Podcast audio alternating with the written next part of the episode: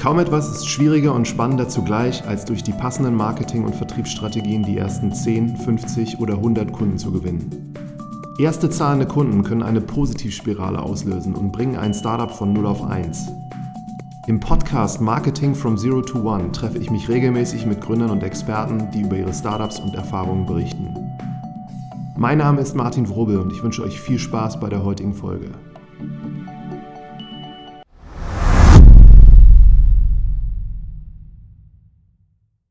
Herzlich willkommen zu einer neuen Folge hier und heute freut mich besonders, sitze ich mit einem Experten in diesem Bereich HR zusammen mit Andreas Dittes von Talentwunder. Mit einem super Ausblick hier über die ganze Stadt in der 14. Etage hier am Zoologischen Garten.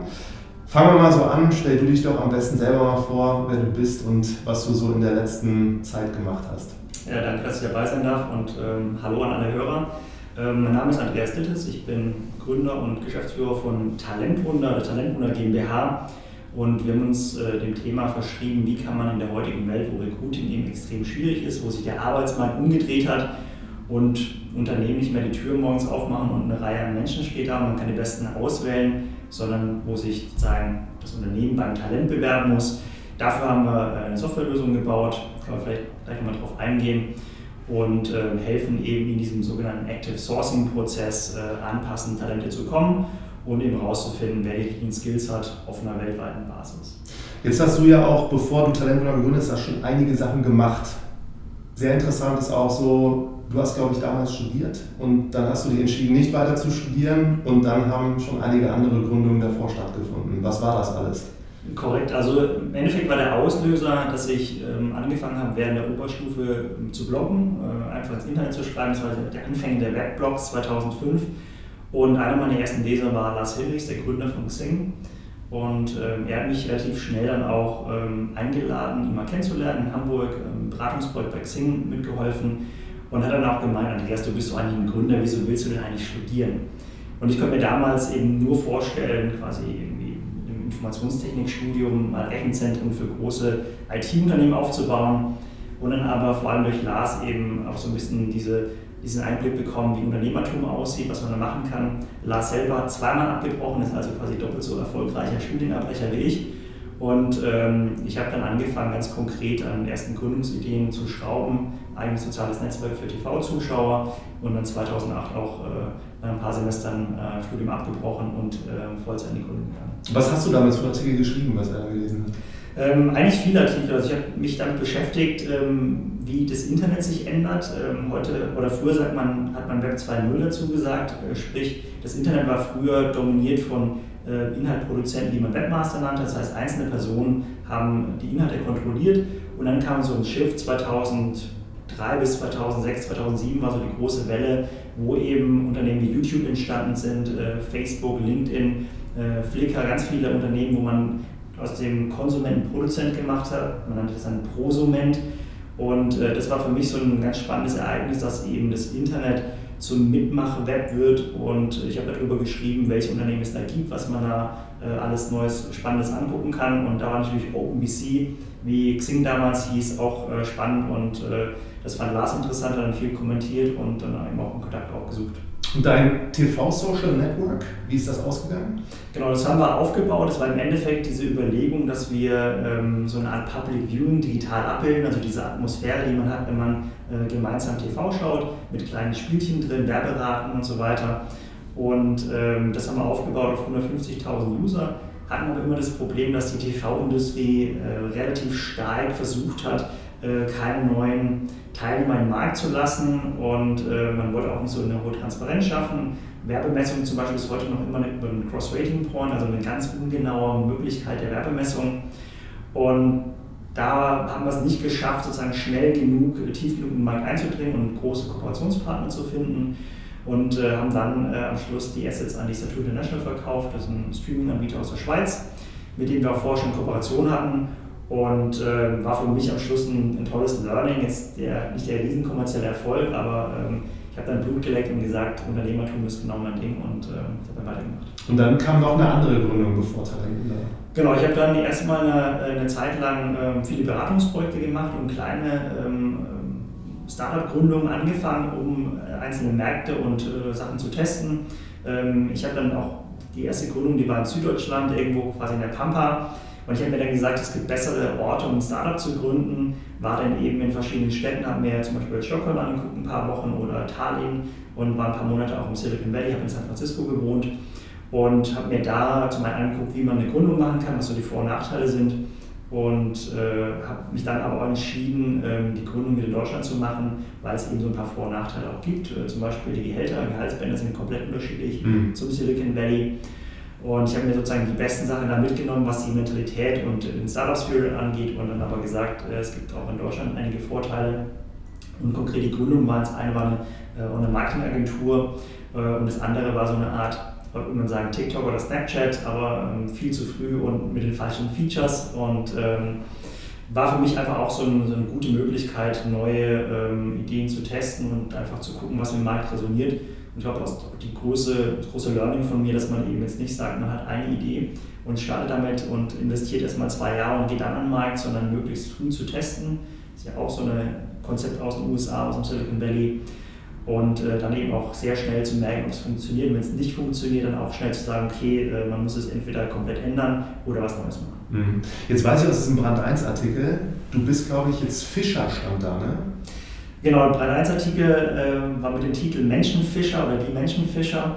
Ähm, ist natürlich ein schönes Sinnbild für das, was wir machen. Wir helfen ja am Ende Unternehmen an neues Personal zu kommen und fischen deswegen aus einem ganz großen Teich an Daten äh, die richtigen raus und ähm, das war dann quasi die neue Berufsbezeichnung, die man uns dann gegeben hat.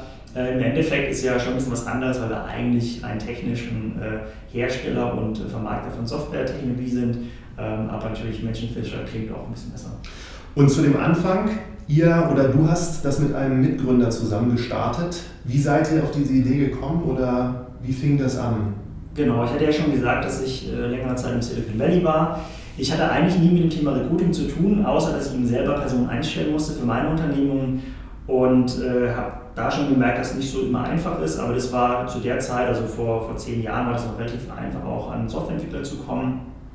Und ich habe dann im Silicon Valley gemerkt, also man muss sich vorstellen, Silicon Valley ist ein bisschen größer wie Berlin, was die Einwohner angeht, ähm, so Left Side Bay Area. Und was man da hat, ist einfach eine richtig große Dichte an riesen Tech-Unternehmen. Da sitzt äh, äh, LinkedIn direkt neben Google, neben Facebook, neben Apple, neben Yahoo, neben Microsoft und die stellen alle eben mit sehr hohen Budgets Personen ein und werben voneinander ab. Und in diesem hochkompetitiven Umfeld habe ich eben gesehen, dass ein Unternehmen wie Google nicht sagt, wir schalten eine Anzeige, eine normale Jobanzeige, sondern die sagen halt, es funktioniert nicht mehr, weil jeder einen Job hat. Es gibt keine Arbeitslosigkeit im Silicon Valley in der Tech-Szene. Und was sie dann gemacht haben, die haben gesagt, ähm, sie wollen selber auswählen, wer kommt zu ihnen.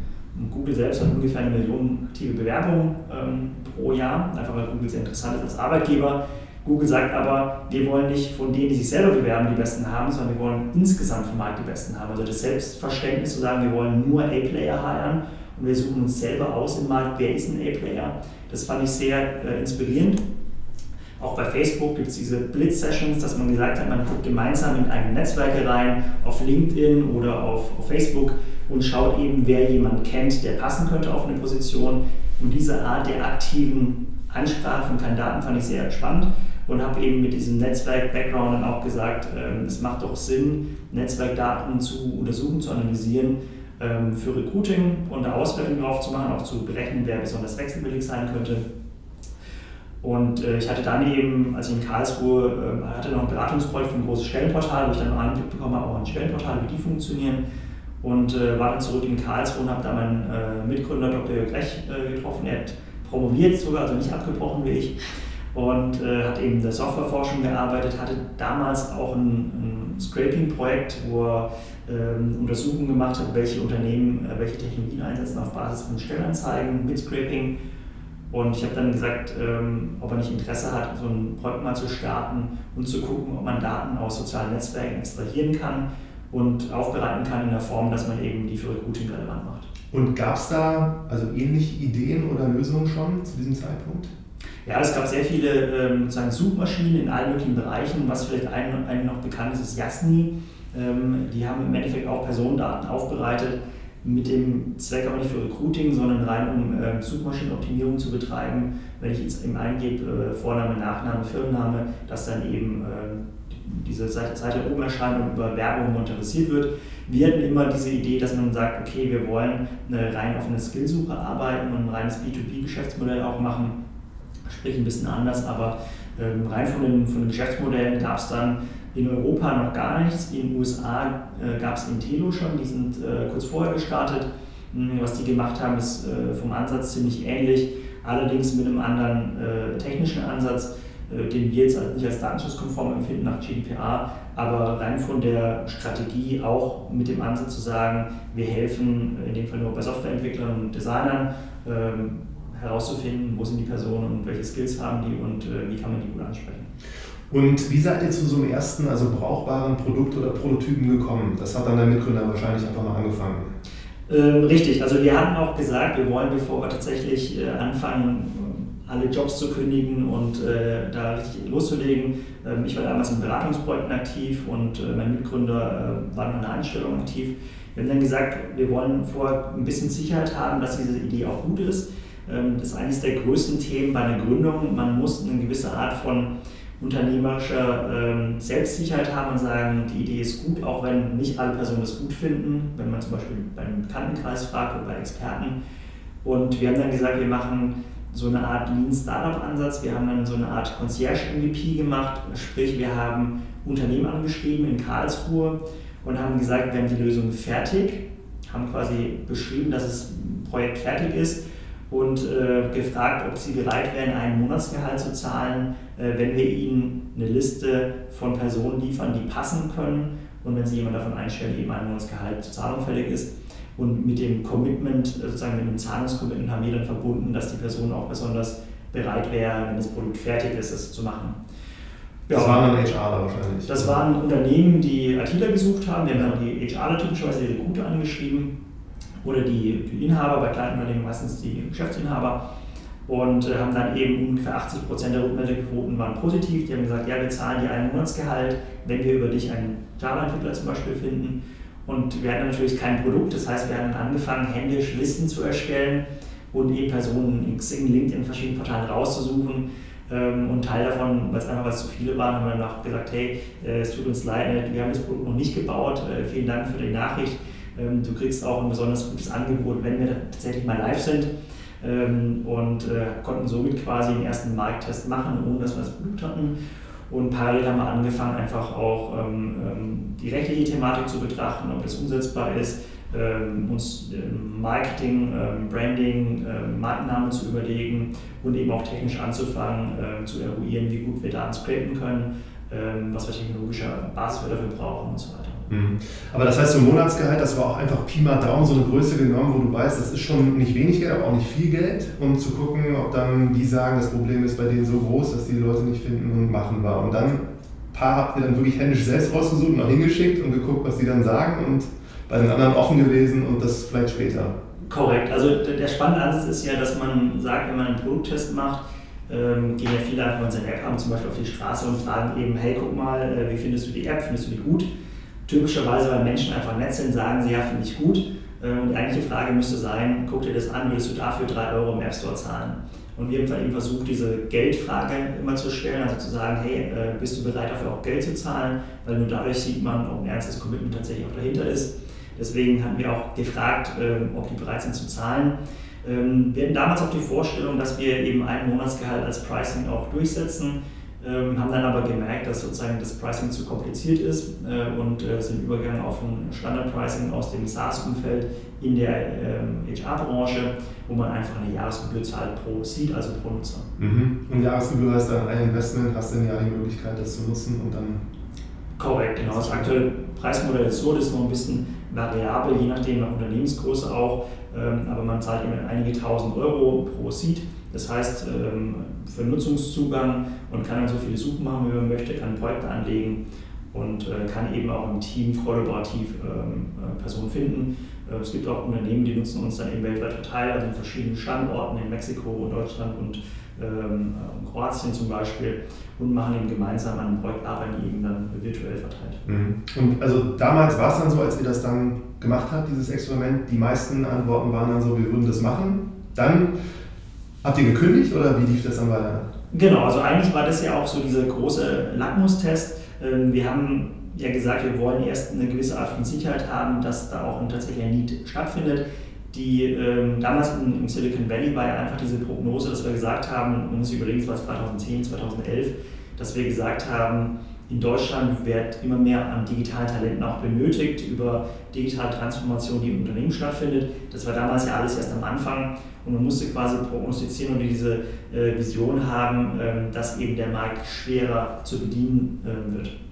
Und äh, der zweite Teil davon war eben nicht, dass ein Markt da sein wird, sondern auch, wann der Markt da sein wird und ähm, ob die Unternehmen bereit sind, für dieses Produkt konkret im Marktwert zu zahlen. Mhm. Und das war eben damit äh, sozusagen äh, ja, für uns ein äh, erfolgreich absolvierter Test. Und dann haben wir auch gesagt, okay, wir gehen ganz konkret los. Also Anfang 2014 haben wir uns zum ersten Mal getroffen, hatten dann über so einen Zeitraum von, ich sag mal, zwei, drei Monaten die ersten Konzepte tiefer erarbeitet, dann ähm, ja, gegen Mitte des Jahres diesen Test gemacht und dann auch direkt danach gesagt, okay, ähm, wir legen damit los, wir machen das als Vollzeitgründung, haben uns, äh, wir waren damals in Karlsruhe, in Berlin auf Acceleratoren beworben, wir wollten so eine Art äh, Schnellstart auch machen in, in Berlin und haben dann ähm, Einladungen bekommen von allen vier großen Acceleratoren, die damals in Berlin aktiv waren. Axel Springer und Axel Springer, Plug and Play, Microsoft Accelerator, ähm, äh, Project Flying Elephant und äh, haben dann eben bei Project Flying Elephant auch zugesagt, äh, waren damals das erste Startup, das da auch in Accelerator reingekommen ist. Und äh, haben dann sozusagen schnell versucht, in Berlin irgendwie eine Wohnung zu finden. Und äh, ich bin dann im Oktober direkt nach Berlin gezogen, äh, mein Mitgründer Jörg ist ein bisschen später nachgekommen, haben dann im Oktober auch die Firma gegründet, direkt mit dem Accelerator zusammen. Und äh, ja, haben losgelegt. Sehr interessant. Und jetzt stelle ich mir so die Frage, wenn ihr da gebaut habt an dem Produkt, der erste Moment, wo man dann da sitzt und dann mal so sehen will, was kommt da jetzt raus aus diesen vielen Daten? Wie ist das gewesen? Kannst du dich daran erinnern? Äh, ja, das ist natürlich äh, bei so einem Projekt auch schwierig. Ähm, ich bin ja so ein Verfechter von auch so Bootstrap-Modell, dass man möglichst viele Schritte alleine geht, ohne externe Kapitalunterstützung. Ähm, in so einem Fall war es aber schon so, dass wir gemerkt haben, das ist technisch nicht so trivial. Also wenn man sich anguckt, wir haben heute eine der größten ähm, ähm, Suchmaschinen mit äh, ungefähr 2 Milliarden Personenprofilen drin. Das ist äh, eine Größenordnung, die kann man sich kaum vorstellen. Wenn man sich überlegt, ein Xing hat 16 Millionen Profile, da sind wir halt nochmal ganz viele Dimensionen drüber. Und das technisch überhaupt aufzubauen, ist alles andere als trivial. wir hatten damals den Vorteil, und das ist auch so ein Vorteil im Marketing für uns gewesen, dass der große ähm, ja, Kampf um die Clouds angefangen hat. Das heißt, Unternehmen wie Amazon, Microsoft, ähm, IBM und Google haben sich darum gestritten, wer die, äh, ja, die, die Vorherrschaft hat auf diesem Markt. Und alle haben uns ähm, eine kostenlose Nutzung der Cloud angeboten. Und eben, um als Testimonial auch dafür zu stehen, weil wir einen schönen äh, Showcase hatten, Big Data für Recruiting sozusagen. Und äh, so konnten wir auch ähm, ungefähr eine Dreiviertelmillion in äh, Cloud-Rechenleistung kom komplett kostenlos äh, bekommen. Weil die ganzen Daten, die da reinfließen, so viel auch Volumen haben da und. Genau, weil wir einfach unglaublich viel Rechenleistung äh, verbrauchen, um dieses System zu betreiben. Man muss sich halt vorstellen, wenn man äh, so ein paar Milliarden an Datensätzen hat, man muss eben jeden Tag viele, viele Millionen Datensätze neu aktualisieren zum Beispiel oder neu dazu ähm, holen.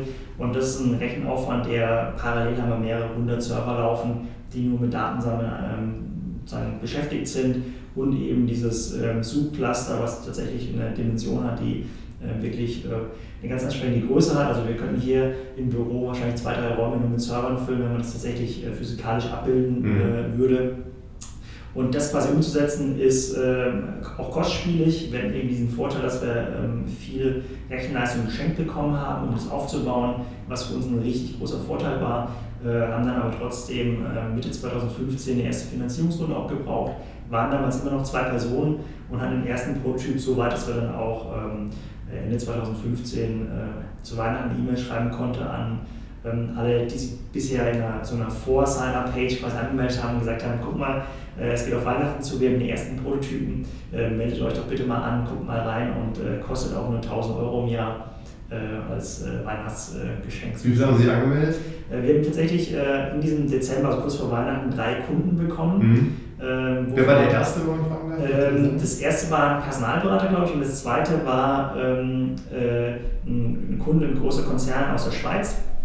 Und die haben dazu geschrieben, hey Jungs, äh, ganz nettes Produkt, eigentlich ähm, kann ich dafür kein Geld zahlen, weil absolut so grottenschlecht kann ich noch gar nicht nutzen. Aber es ist der richtige Weg und wir brauchen es in den nächsten Jahren. Deswegen kaufen wir eine Lizenz, so als symbolische Lizenz quasi. Und ist dann auch äh, sehr schnell einer der großen Kunden geworden bei uns und äh, ähm, hat äh, wirklich auch tolle Ergebnisse mit uns äh, dann verbuchen können. Okay, das waren also die ersten drei Kunden dann? Das waren die ersten drei Kunden, genau. Und äh, ich glaube, ganz, ganz wichtig, einfach dieses Momentum auch zu haben. Da kommt es gar nicht darauf an, wie viel der am Schluss zahlt. Also, mhm. in dem Fall eben 900 Euro gezahlt pro Lizenz. Also, Aber Sie haben was gezahlt. Genau, Sie haben was gezahlt, ganz wichtig. Ähm, wir haben es nicht for free rausgegeben, wir haben gesagt, wir wollen da auch äh, am Schluss äh, Geld für sehen. Wir müssen ja beweisen, dass auch ein valides äh, Geschäftsmodell dahinter ist. Und das kann man nur machen, indem man auch Geld für verlangt. Mhm. Haben die euch dann, also durch das Feedback, was du bekommen hast, auch durch den Schweizer, dass das Worden schlecht ist, wie haben die euch geholfen, das dann besser zu machen? Ja, wir haben ähm, auch laufend immer mit äh, Personalberatern und Recruitern gesprochen, um das Produkt zu verbessern. Und ähm, wenn man zahlende Kunden hat, ist es noch besser, weil er zum einen hat ein gewisses stärkeres Wort auch, weil er zahlt ja auch Geld dafür, denn du bist verantwortlich dafür, dass er eine gute, einen guten Service, ein gute, äh, gutes Produkt bekommt. Und ähm, zum anderen sind es auch die, die es eben viel fleißiger nutzen. Wenn ich mhm. dafür zahle, dann bin ich typischerweise ein Kunde, der es eben auch regelmäßig nutzt. Und dementsprechend fallen viele Bugs auf oder Produktideen. Mhm. Und wenn der Personalberater sich dann so eine Lizenz kauft, da würde ich jetzt spontan denken, ist er eigentlich nicht so der prädestinierteste Kunde, weil der ist ja dann auch wieder so mit X Unternehmen, wo er diese Dienstleistung dann. Das ist auch sehr spannend, ähnlich wie bei ganz, ganz vielen anderen Unternehmen hat sich das massiv gedreht. Äh, wir hatten am Anfang diese Idee, dass wir gesagt haben, wir müssen dem Mittelstand helfen, Recruiting wieder selbst in die Hand zu bekommen. Ähm, wir haben einen Personalberatermarkt, der pro Jahr um 15 Prozent im Schnitt wächst. Ähm, einfach weil Unternehmen es nicht mehr schaffen, die Position selber zu, besetzen und ein Personalberater kommt. Und wir haben gesagt, das ist was, was für viele Mittelständler ein richtig, richtig großes Problem ist, mal irgendwie so ein Drittel vom Jahresgehalt an Personalberater zu zahlen. Und ähm, hatten deswegen den Ansatz zu sagen, wir machen was für den Mittelstand und helfen denen eben äh, unabhängig vom Personalberater zu werden. Hatten dann aber gemerkt, sehr schnell, der typische Mittelständler, der Recruiter vor allem im Mittelstand, der hat relativ wenig Know-how über modernes Recruiting, jetzt nicht über, die, äh, über alle Unternehmen hinweg, aber es gibt eine, große Breite, die eben äh, noch ein paar Schritte hinterher sind, was eben so modernes Recruiting angeht. Und wir dann die ersten Kunden im Personalberater, die eben gesehen haben, damit dass sie eben Talentwunder ihren Recruiting-Prozess beschleunigen können, eben sehr schnell auf Kandidaten kommen können, die sie sonst nicht finden würden.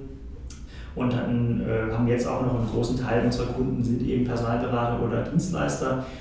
Und äh, die große Welle, die dann kam an Unternehmenskunden, waren eigentlich vor allem waren Konzerne, weil Konzerne schon seit jeher ähm, so viel Personal haben, auch im Recruiting, dass es meistens mindestens eine Person gibt, die eben HR Strategy macht. Das heißt, sich strategisch mit den Themen rund im HR, um HR auseinandersetzt. Und das ist ein Thema eben, dass man gemerkt hat, Stellenanzeigen funktionieren nicht mehr wie früher. Wenn man morgens das äh, Werkstor aufmacht, stehen keine Leute mehr davor, die man äh, anwerben kann. Und die beschäftigen sich dann damit, wie man äh, sozusagen damit umgeht, ne? was, mhm. welche Aktionen man dann ähm, ausführt. Und ähm, gerade eben große Konzerne, die auch im Ausland aktiv sind, die kannten zum Beispiel aus, ähm, aus Holland oder aus den USA dieses Thema Direct Sourcing, also Direktansprache, was man in Deutschland Active, Active Sourcing nennt. Und äh, haben dann gesagt, wir müssen selber diese Capabilities, also diese, äh, diese Abteilung aufbauen, die Sourcing machen intern, die quasi wie Personalberater aktiv an den Markt rangehen, äh, haben dafür auch viele Personalberater eingestellt und das waren unsere ersten Kunden, die dann gesagt haben, wir brauchen dafür eine Software oder um das richtig gut zu machen, brauchen wir eine Software und haben dann äh, sozusagen Lizenzen bei uns gekauft. Mhm. Wenn du so ein modernes deutsches mittelständisches Unternehmen im Kopf hast, wie sieht so ein optimaler Active Sourcing Prozess aus? Der Active Sourcing Prozess äh, ist von Unternehmen zu Unternehmen komplett unterschiedlich. Ähm, ich kann mal so ein paar Beispiele nennen, wie wir das auch bei uns machen. Also äh, idealerweise hat man ähm, schon gewisse Daten vorher gemessen, zum Beispiel sowas wie eine Time to Hire. Ähm, äh, in vielen Unternehmen ähm, wird es quasi spontan gemacht. Das heißt, äh, die Fachabteilung sagt, hey, wir brauchen zwei Softwareentwickler, zwei Java-Entwickler, äh, such mal jemand und wir brauchen die eigentlich auch schon morgen. und dann legt eben die Recruiting-Abteilung los und macht erstmal eine Stellenbeschreibung oder ein Anforderungsprofil. Ähm, und der optimale Prozess wäre eben, dass man eine Personalplanung hat, wo eben feststeht, dass man eben im, ähm, im März, Mitte März äh, zwei Java-Entwickler braucht. Das heißt, die Recruiting-Abteilung weiß, sie braucht für eine Einstellung äh, zweieinhalb Monate. Das heißt, sie kann eigentlich schon im Dezember anfangen oder im November anfangen, damit zu suchen. Und äh, ansonsten, man äh, geht eben vor, indem man einen sogenannten Ident macht. Das heißt, man versucht herauszufinden, wo diese Personen sich aufhalten, macht eine Ansprache. Bei der Ansprache kann man auch ganz modern über Video zum Beispiel gehen, mhm. was auch so eine Art ähm, ja, Wertschätzung gegenüber dem Kandidaten ist, dass man nicht eine 0815 Standard-Nachricht bekommt, da reagiert eigentlich keiner mehr drauf heutzutage, sondern dass man im Video äh, auf die Person eingeht, eben sagt, äh, was man als Firma macht, äh, wieso das Profil interessant ist und versucht eben dann ein Telefonat zu vereinbaren, um anschließend dann ein Vorstellungsgespräch zu vereinbaren und die Person im besten Fall ähm, sofort dann auch äh, in den Vertrag zu bekommen. Also das heißt, der Personal setzt sich hin und macht ein Video von sich selber, wie er die Person, die er da gerade irgendwo begeistern will, und das schickt er der und die Person kennt die Person gar nicht und sieht dann dieses Video, fühlt sich aber abgeholt Genau, also es gibt mehrere Möglichkeiten der Kontaktaufnahme. Das eine ist eine Nachricht auf dem sozialen Netzwerk, auf Xing, LinkedIn oder mhm. sonst irgendwo, per E-Mail, per Telefon ähm, oder eben in einer Videonachricht. Das heißt, man kriegt dann quasi eine Textnachricht, wo eben ein Link zum Video drin ist, auf YouTube oder sonst im Portal. Und der Vorteil von diesem Video ist einfach, dass man merkt, dass eine gewisse Wertschätzung. Das heißt, ich äh, habe tatsächlich einige Minuten damit verbracht, ein Profil anzugucken. Ähm, du siehst mich als Person in diesem Video, siehst meistens auch meinen Bildschirm, wo ich dann eben mein dein Profil auf, auf GitHub zum Beispiel und mich eben auch fachlich damit unterhalten kann, welche Projekte du da gerade gemacht hast. Und äh, eine Ansprache per Video ist wesentlich äh, effektiver als eine Ansprache per Text. Ähm, fällt auch mehr auf und ähm, der, der, natürliche Instinkt, mal reinzugucken, was in dem Video drin ist, ist halt höher, mhm. als wenn ich so einen schneller Text habe, hey, du hast ein tolles Profil, melde dich doch bitte mal, dann wäre ein, ein spannender Job für dich. Das mhm. schreibt eben jeder und ist deswegen auch nicht mehr ähm, so funktional. Bevor wir uns jetzt mit den nächsten Kunden auch befassen und welche Kanäle also für euch funktioniert haben, da nochmal so die Frage, wie das dann funktioniert, euer Produkt. Also was könnt ihr da identifizieren? Genau, also wir machen, ähm, wir kümmern uns vor allem um diesen Punkt, der Ident heißt. Das heißt, herauszufinden, wer hat welchen Skill. Wenn ich jetzt ein Recruiter oder ein Sourcer bin, sitze ich eben am Schreibtisch und sage, okay, ich brauche jetzt einen Java-Entwickler so finde ich die. Da kann ich jetzt anfangen, irgendwie auf einzelnen Netzwerken zu suchen, wie zum Beispiel, ich kann auch in Google eingeben, Java-Entwickler. Ich habe dann typischerweise aber keine Chance, irgendwie relevant an Personen ranzukommen, weil es viel zu, äh, viel zu viele Daten sind auf Google. Und was wir machen ist, wir haben ähm, weltweit Netzwerke gescoutet, das sind über 1000 Stück, die wir monitoren und wissen, in welchen Netzwerke welche Profile enthalten, die spannend sind und haben zum Beispiel im IT-Bereich ein ganz starkes Segment, wo wir Netzwerke haben wie GitHub oder Stack Overflow oder Bintray, ähm, wo Entwickler drauf sind, die zum Beispiel auch nicht auf Xing und LinkedIn sind. Mhm. Und äh, das heißt, bei Talentwunder gibt man eine Suche ein, dass man zum Beispiel jemanden braucht, der als Skill Java hat ähm, und äh, vielleicht noch irgendeinen anderen Skill dazu hat oder einen gewissen Jobtitel hat, Senior Java Developer oder eine gewisse Anzahl an ähm, Jahren Erfahrung hat ähm, und dann noch in einer gewissen ähm, Geografie wohnt, zum Beispiel in einer Stadt wie Berlin mhm. ähm, oder eben auch weltweit. Und äh, das ist eben auch der Vorteil, dass man äh, geografisch nicht beschränkt ist, wie bei einer Stellenanzeige. Wenn man jetzt eine Anzeige schaltet bei einem lokalen Stellenportal, dann kann man in der Stadt schalten, aber jetzt eben nicht weltweit.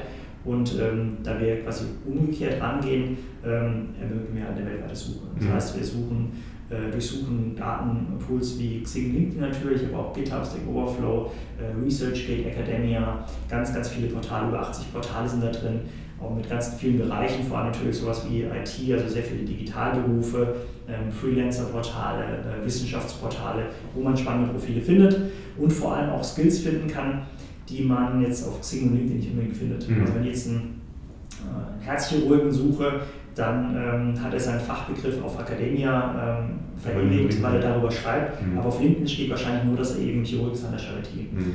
Und äh, genau diese quasi ähm, Nischenportale zu finden, wo eben ähm, Personen drin sind, die nicht auf den allgemeinen Portalen sind, ist äh, für uns eine der Kernkompetenzen, ist für die Nutzer einer der großen Mehrwerte. Ich muss als Recruiter nicht wissen, auf welchem Portal ist ein ITler oder ist ein ähm, Herzchirurg, sondern ich muss einfach nur wissen, Ich gebe ein in der Suche, was ich brauche.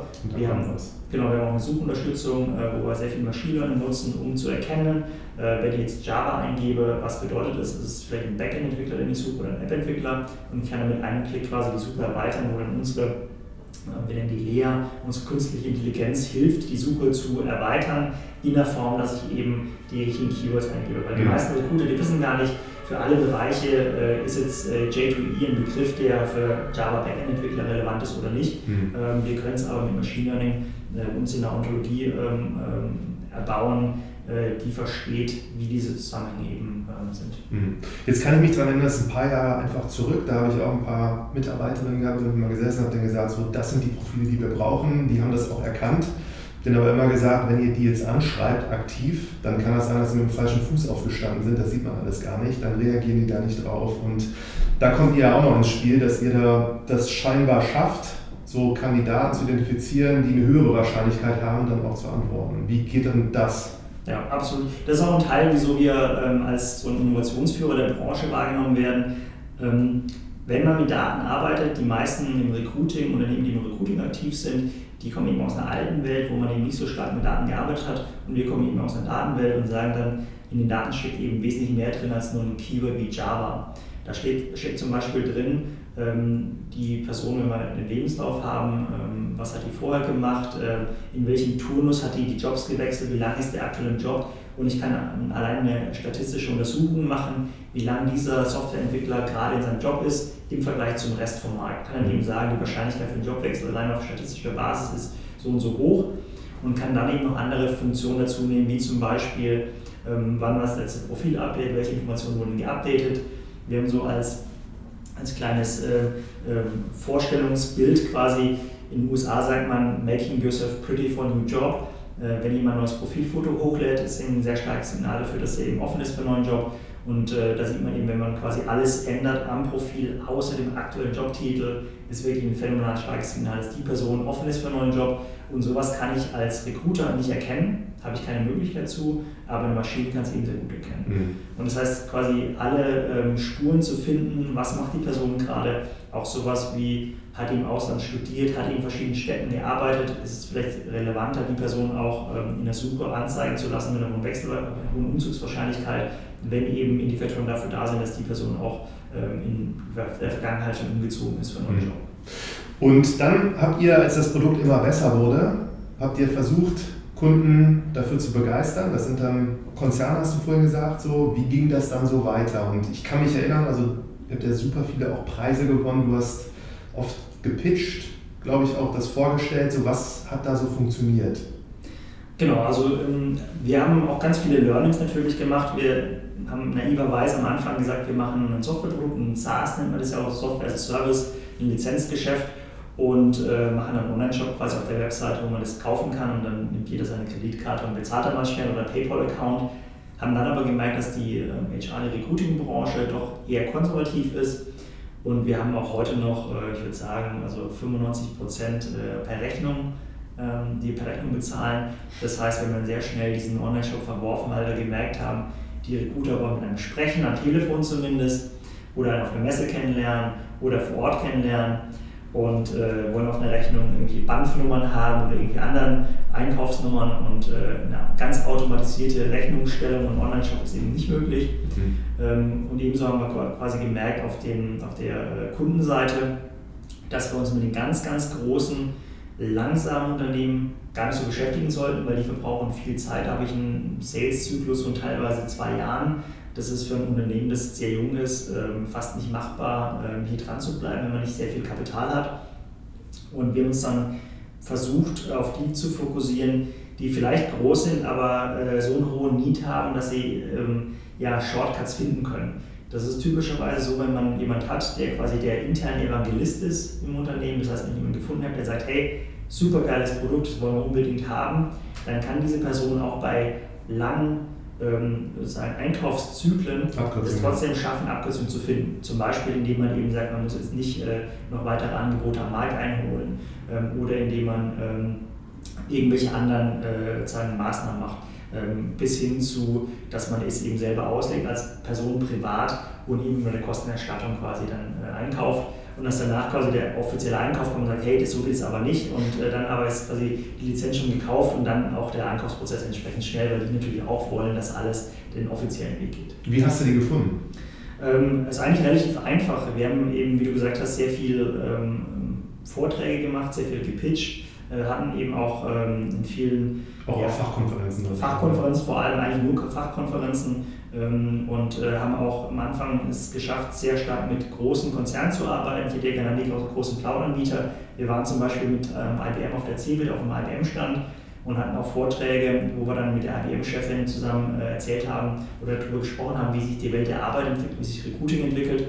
Und das hat uns eine gewisse ähm, ja, Credibilität äh, gegeben, äh, dieses, äh, ja, ähm, dass wir quasi als kleines Unternehmen neben IBM stehen ähm, und ähm, viele Personen aus dem Publikum haben danach eben uns angesprochen oder nach Vorträgen uns angesprochen und ähm, dann eben auch gesagt, okay, wir probieren es mal aus weil man eben nicht dann das kleine Startup war, das eben morgen nicht mehr existieren kann, sondern man hat eben, man ist ein Partnerunternehmen von IBM oder von, von Google oder Microsoft und ist damit ähm, automatisch so ein bisschen ein stärkeres Unternehmen geworden, ne? mhm. über diese, ähm, über diese Wahrnehmung, was eben auch über ähm, Wettbewerbe zum Beispiel oder ähm, irgendwie Interviews in, in Zeitungen ähm, der Fall ist. Und wie habt ihr es dann geschafft, so jemanden wie IBM für euch zu gewinnen? Ähm, das war dankenswerterweise relativ einfach. Also zum einen, und das ist auch ein Unterschied zur Gründung, die ich eben ähm, vor zehn Jahren gemacht habe. Vor zehn Jahren war es so, dass es extrem schwierig war, mit großen Unternehmen in Kontakt zu kommen und mit denen irgendwie eine Partnerschaft einzugehen, weil es für die nicht relevant ist, was wir im Umsatz machen oder was wir in Innovation haben.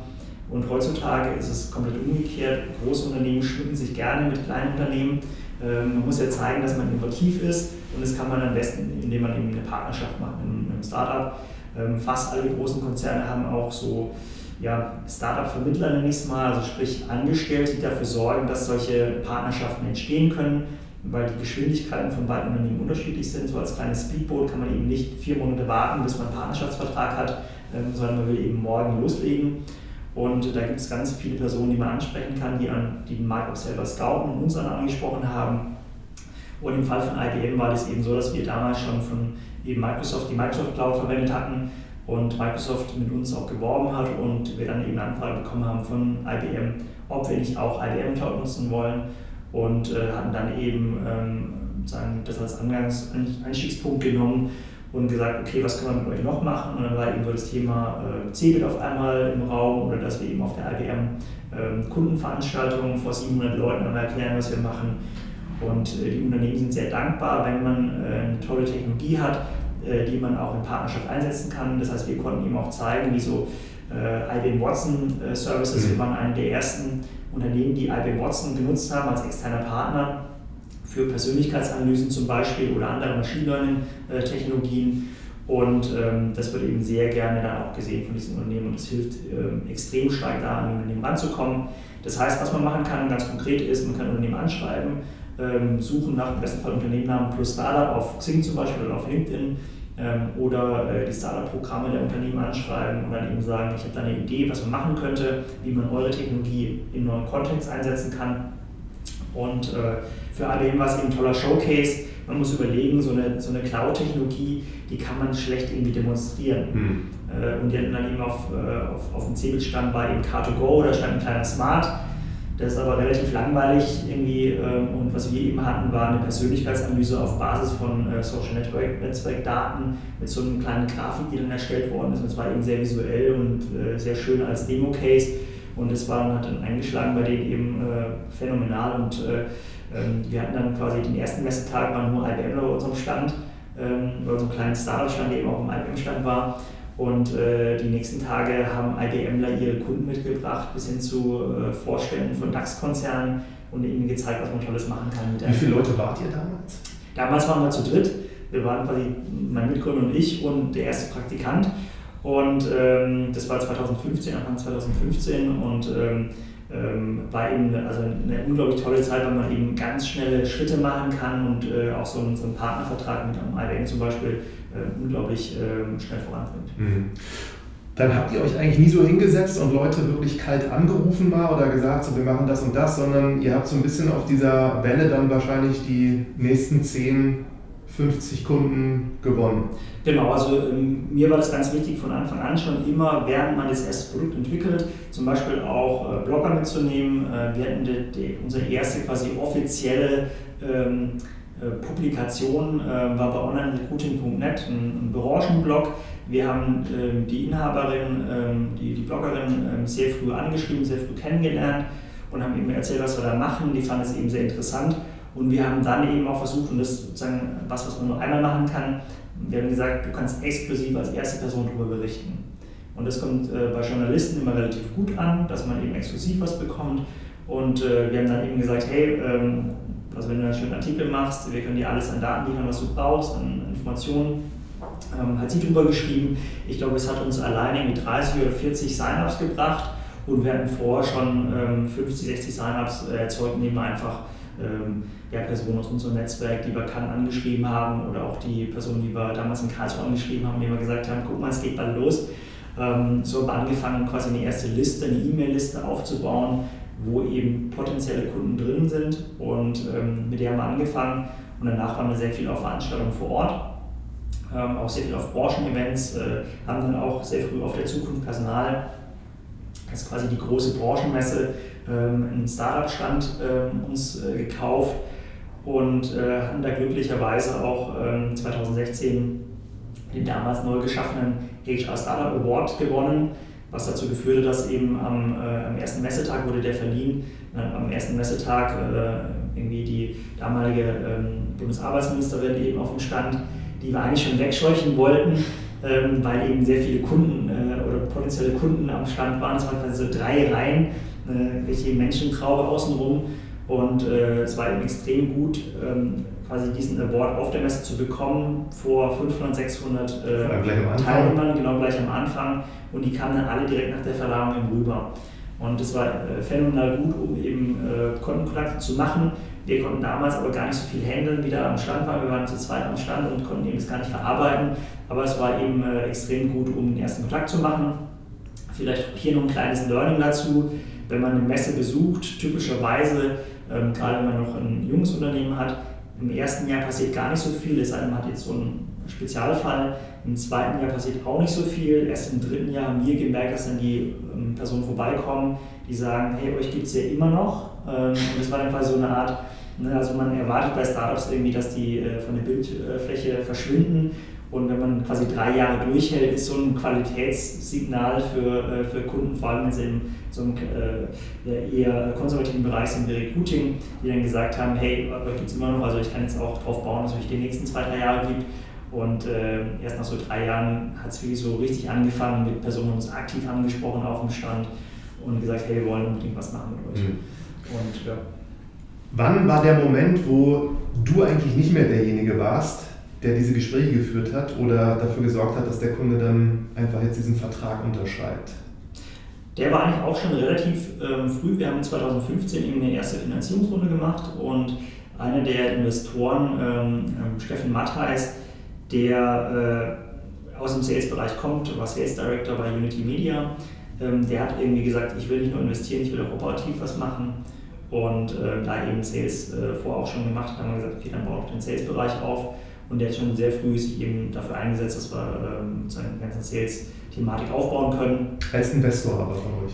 Er war quasi am Anfang nur Investor und hat dann eben vor dem Investment noch gesagt, er will auch operativ was machen und ist dann eben auch als äh, Festangestellter äh, Geschäftsführer dazugekommen für den Bereich Sales und äh, hat dann das ganze Thema Sales aufgebaut, äh, dafür gesorgt, dass wir dann auch sukzessive 2016 so angefangen, richtig angefangen haben, auch eine Sales-Organisation aufzubauen, die mhm. ersten äh, ein, zwei Verkäufer einzustellen und, äh, und jetzt eben also auch geschafft haben, tatsächlich so viele DAX-Konzerne als Kunden zu gewinnen und äh, ähm, das ist durchaus auch eine große Aufgabe zu verstehen, wie Sales funktioniert.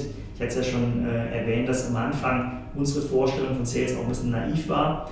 Ähm, ähm, Steffen kommt aus einer, ähm, aus einer Welt, wo eben Sales äh, sehr viel in persönlicher Arbeit geschieht, ähm, wo man quasi ähm, mit Personen spricht. Das heißt, er kannte die andere Welt, wir kannten die Online-Welt, wo man eben mit Kreditkarte was zahlt im Online-Shop. Und ähm, das war auch tatsächlich die richtige Entscheidung zu sagen, wir gehen weg von dieser Online-Shop-Idee. Da hätten wir niemals einen DAX-Konzern gewinnen können, sondern wir müssen hingehen zu, äh, wir stellen eine Rechnung am Schluss auch, ähm, die zahlen ähm, ähm, per Rechnung eben auch und nicht per Kreditkarte. Ähm, wir sprechen mit ihnen am Telefon ähm, oder fahren auch zum Kunden hin, wenn es ein großer Kunde ist. Mhm. Sehr spannend. Und da wir jetzt schon relativ fortgeschritten sind in der Zeit, so deine Learnings persönlich, also du hast schon viel geteilt, aber gibt es noch so ein paar Punkte, die du jemandem mitgeben könntest, der jetzt auch so am Anfang steht? Ja, auf jeden Fall. Also was mir ähm, so ein großes Learning war, war zum einen zu verstehen, dass es nicht die eine große Idee ist, auch Talentwunder als Idee hat sich weiterentwickelt, ähm, von, von einer Idee, die relativ ähm, starr war auf einem Thema, hin zu das, was wir eben jetzt entwickelt haben und da einfach offen zu bleiben. Auf der anderen Seite sich nicht von jedem reinreden zu lassen, glaube ich auch ganz wichtig, weil jeder hat eine andere Meinung, jeder hat ein anderes, eine andere Sozialisierung, versteht eben auch ein Thema irgendwie anders. Wir hatten ganz viele Leute, die haben gesagt, das wird niemals funktionieren. Ähm, wir hatten Leute, die haben gesagt, es wird funktionieren, aber nur wenn er das so und so macht. Und ähm, da ein gutes Mittelmaß zu finden zwischen ähm, auf gute Hinweise hören und guten, gutes Feedback hören ähm, und auf der anderen Seite sich äh, nicht von allem irgendwie reinreden lassen und ähm, auch negative Kritik irgendwie eher als Ansporn auch zu sehen, ähm, ist, glaube ich, sehr, sehr wichtig. Ähm, Unternehmertum ist ja eine Achterbahnfahrt. Da muss man, glaube ich, mental auch irgendwie verstehen, dass äh, zum Beispiel, war für mich am Anfang schwierig, wenn jemand das Produkt kritisiert hat, dann war es für mich eine persönliche Kritik. Das war mein Baby und äh, da hat man natürlich versucht, sofort auf einer sehr emotionalen Ebene auch das zu verteidigen. Und äh, das ist, glaube ich, auch ein Learning, was, was viele haben, äh, das zu verstehen, dass es am Schluss, es ist ein Produkt und wenn da jemand Kritik, Kritik dran übt, dann ähm, ist es vielleicht gar nicht böse gemeint und auch nicht jetzt irgendwie was, wo man sich dran ähm, besonders anstoßen sollte. Ähm, das ist für mich auch ein wichtiges Thema gewesen. Ansonsten, äh, was glaube ich auch ähm, sehr hilfreich war, dass wir mit den äh, Finanzierungsrunden ähm, Business Angels an Bord bekommen haben, heißt Unternehmer, die sehr viel Erfahrung schon hatten, mit denen wir auch sehr eng zusammenarbeiten konnte, konnten. Ähm, du kennst den Alex Kölpin, ähm, für uns ein wirklich absolut kann ich nur empfehlen, ähm, sehr ähm, erfahrener Investor, hat uns bei ganz, ganz vielen Themen äh, extrem geholfen. Ähm, einfach zu verstehen, wie kann man das, äh, wie kann man ein Thema irgendwie lösen, was man vielleicht als Problem hat ähm, fast alle Probleme, die man als Startup hat, haben andere auch schon gehabt und äh, eben gelöst bekommen. Und von daher zu gucken, dass man einen, einen ja, Investor, Mentor findet, ähm, der einem helfen kann, ist, glaube ich, sehr, sehr wertvoll. Mhm. Sehr, sehr spannende Sachen. Ich würde dir am liebsten noch zehn weitere Fragen fragen. Überlege noch, also die letzte ist so, dadurch, dass du ja damals entschieden hast, nicht weiter zu studieren. Ich sage jetzt den Studenten immer, ihr müsst euch jetzt schon irgendwo auf Social Media, am besten auf LinkedIn und Xing Profil machen, so Vielleicht kannst du nochmal, wie sollte das aussehen, dass die sich die maximale Chance geben, gleich den richtigen Job zu finden? Ja, also kann ich nur bestätigen. Ähm, für mich war es ja auch, ich habe damals angefangen zu bloggen, was äh, so ein bisschen das eigene Profil war. Ähm, diese Personal Branding nennt man das ja neudeutsch, ist extrem wichtig, kann einem, kann einem wirklich extrem helfen. Ähm, wenn man ein Profil anlegt, vor allem gucken, welche Portale sind relevant für einen selber im IT-Bereich, sowas wie GitHub oder Stack Overflow, im normalen Business-Bereich natürlich vor allem Xing und LinkedIn mit einem Fokus, würde ich sagen, auf LinkedIn, insbesondere wenn man internationaler auch was machen will.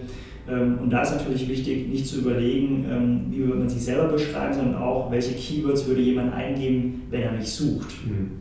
Ähm, also aus der Perspektive draufschauen und da eben so viel ausfüllen wie möglich, sprich zu überlegen, was habe ich, was kann ich irgendwie darstellen, welche Zertifikate, Qualifikationen habe ich, das alles einzutragen, eben zu überlegen, welche Keywords beschreiben mich gut da kann man zum Beispiel auch reinschreiben, welche Keywords beschreiben mein zukünftiges Ich gut. Das heißt, wenn ich jetzt eben sage, ich möchte in die Maschine reinkommen, habe aber noch keine Ahnung von, kann ich es auch reinschreiben. Geht schon einen Schritt weiter. Genau, dann kann ich eben auch von Personen angesprochen werden, die da jemand suchen, wo man dann auch offen sagen muss, ich kenne mich da vielleicht noch nicht so im Detail aus, aber ich würde mich ja gerne reinentwickeln. Und äh, solche Keywords anzugeben auf dem Profil kann auch hilfreich sein. Ähm, ansonsten ein Profilfoto ist ein absolutes Muss. Ähm, man kann auch viele Hintergründe verwenden, zum Beispiel, äh, also das Profil sollte einfach gepflegt sein, ähm, gut ausgefüllt sein. Man kann in jedem Profil einen kleinen Beschreibungstext auch eingeben, ähm, so kurz zusammenfassen, wer man ist, was man macht, was einen auch antreibt, was sind so die eigenen Motivatoren, wo will man hin, für Recruiter immer interessant zu lesen, wo will jemand hin, um eben auch auf passende Positionen angesprochen zu werden. Sehr gut. Ich danke dir sehr für das spannende Gespräch, Andreas, und wünsche euch weiterhin viel Erfolg. Danke.